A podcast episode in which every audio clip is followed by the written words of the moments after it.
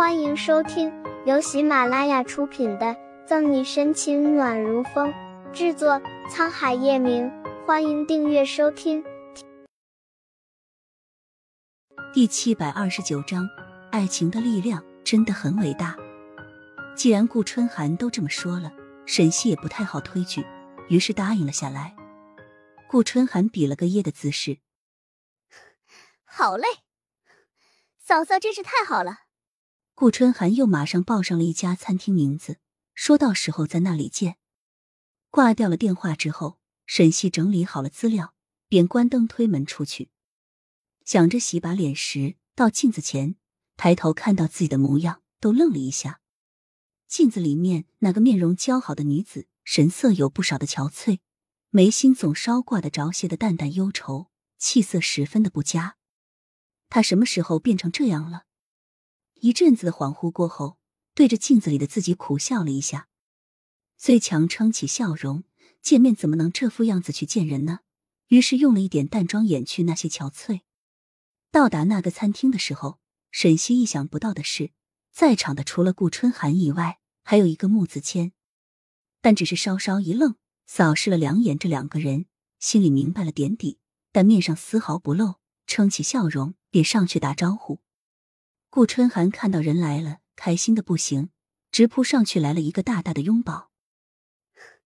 嫂嫂，沈西无奈的由他抱着，穆子谦将人给稍稍拉了开，笑笑：“别这么鲁莽了，又不是小孩子了。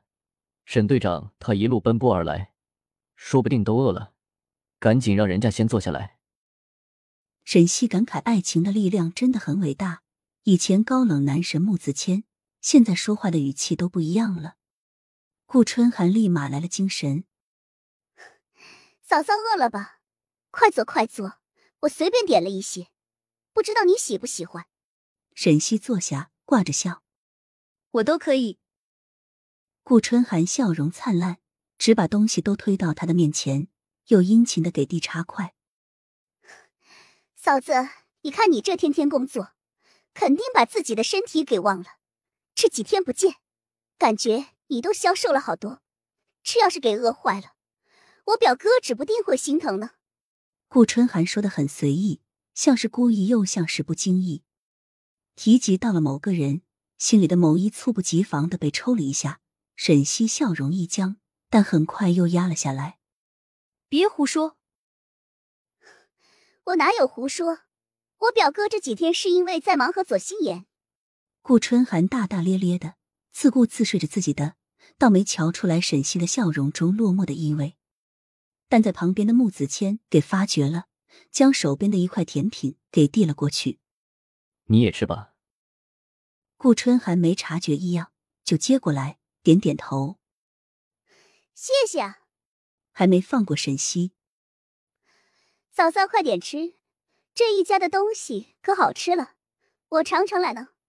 一会儿，顾春寒吃着，还没忘记自己的来意，小心的探看了一下对面的沈西，试探的说：“嫂嫂，有些话我不知道该不该讲。”沈西食不知味，有些心不在焉，听他这么说，小小的愣了一下，随即笑道：“有什么你就说，哪有什么该不该说的？”顾春寒舔了舔嘴角的蛋糕子，其实。表哥是真的喜欢你，他这段时间不知道怎么了，心情有些低落，应该也是因为你的，这说明他心里是有你的。你们到底发生什么事了？手上的叉子拨动的动作一僵，沈西貌似不经意，没怎么。喜欢吗？五年前可能有吧。顾春寒带着一点劝慰的意思，是不是因为左心言？不自觉的压低了一度声音。